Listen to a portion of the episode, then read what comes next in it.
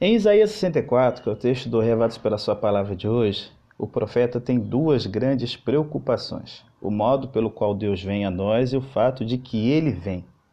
O elemento extraordinário da pregação cristã não está em provar que Deus existe, não, mas que ele age. O discurso cristão não é uma análise de Deus, mas uma aventura com ele. A narrativa da fé é que Deus veio ao povo em sua necessidade, que ele lhes deu salvação e os guiou em seu amor. Não foi o que eles pediram, foi melhor do que haviam pedido. Segundo Isaías, sempre fora assim. Olha o que diz aqui o verso 4 do capítulo 64, que eu vou estar lendo aqui na nova tradução na linguagem de hoje. Olha aí, você chegou a marcar na sua Bíblia?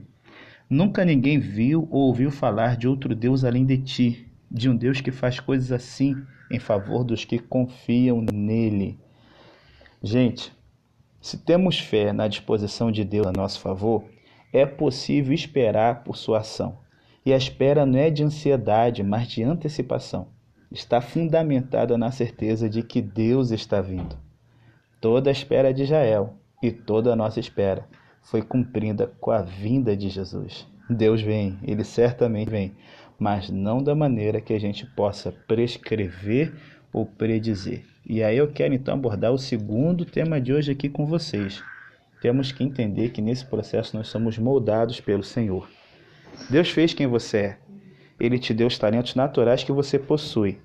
A sua personalidade também veio dele. E ele usa todas as coisas que acontecem na sua vida para ajudar a se tornar a pessoa que ele quer que você seja. Ele também é disciplina e gentilmente guia você. No entanto, galera, Deus quer a sua cooperação. Se você não escuta a sua voz, você está sempre reclamando toda vez que a sua vida não está do jeito que você planejou, então, véi, vai levar um longo tempo para mudar.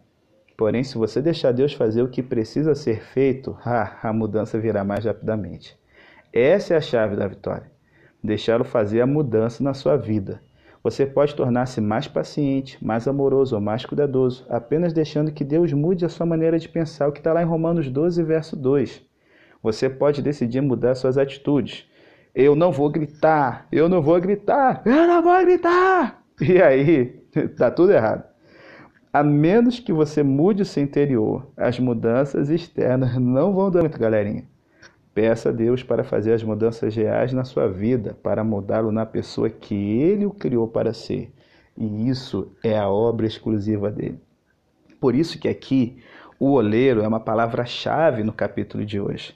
É, a palavra hebraica para oleiro é yatsar, que significa aquele que molda uma forma.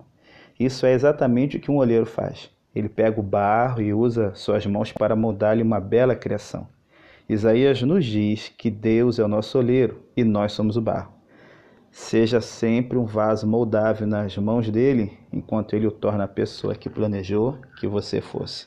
E aí, pastor, não estou me tornando a pessoa que ele planejou. Então é o último conceito que eu quero trabalhar com você: reavivamento. Depois de anunciar todas as maravilhosas promessas de Deus para o futuro, Isaías ele está percebendo que o Senhor está vindo e vai fazer o que prometeu. No capítulo 64, essa é a ideia. Ele pede que Deus fenda os céus e desça, e seja como fogo que acende os gravetos. Eis aqui um clamor por avivamento a soberana atividade de Deus de reavivar seu povo. No entanto, Isaías também reconheceu que havia obstáculos a esse avivamento. Quem? O povo andando em pecado e desrespeitando a Deus. Por isso a igreja tem essa droga toda. A gente garoteando, a gente querendo fazer o que dá na telha, sem fogo no coração contra na presença de Deus. Não é de admirar que aqui, na, na história do profeta, Deus ainda não tivesse vindo. E sim, qual o resultado aqui? Verso 7: Havia escondido o seu rosto, pois os pré-requisitos do avivamento são desejo, como a gente vê no Salmo 80, arrependimento, segundo a Crônica 7:14, e humildade, Isaías 57, verso 15. Mas, graças a Deus, ainda assim, ninguém pode dar ordens a Deus. Ainda que satisfaçamos todas as condições, quem decide o momento de enviar o avivamento é exclusivamente Deus. É por isso que Isaías exortou o povo a esperar, porque desde a antiguidade, como eu disse aqui mais cedo, não se ouviu um Deus além de ti que trabalha para aquele que nele espera. Deus age quando a gente espera. Avivamento, todavia, é mais do que uma renovada sensação da presença de Deus, pois exige mudança, obediência, zelo, generosidade e missão. Este é um preço sobre o qual os cristãos ocidentais estão prontos a debater e até mesmo orar. Mas sabe o que, que eu vejo aqui em Belo Horizonte, região? Na prática, ninguém está disposto a pagar.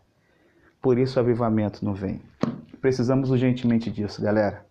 Que 64 possa ser o despertar da fagulha no graveto seco, que é a vida, a sua e a minha, para que ele possa fazer além do que a gente espera. É o nosso desejo em nome de Jesus. Amém.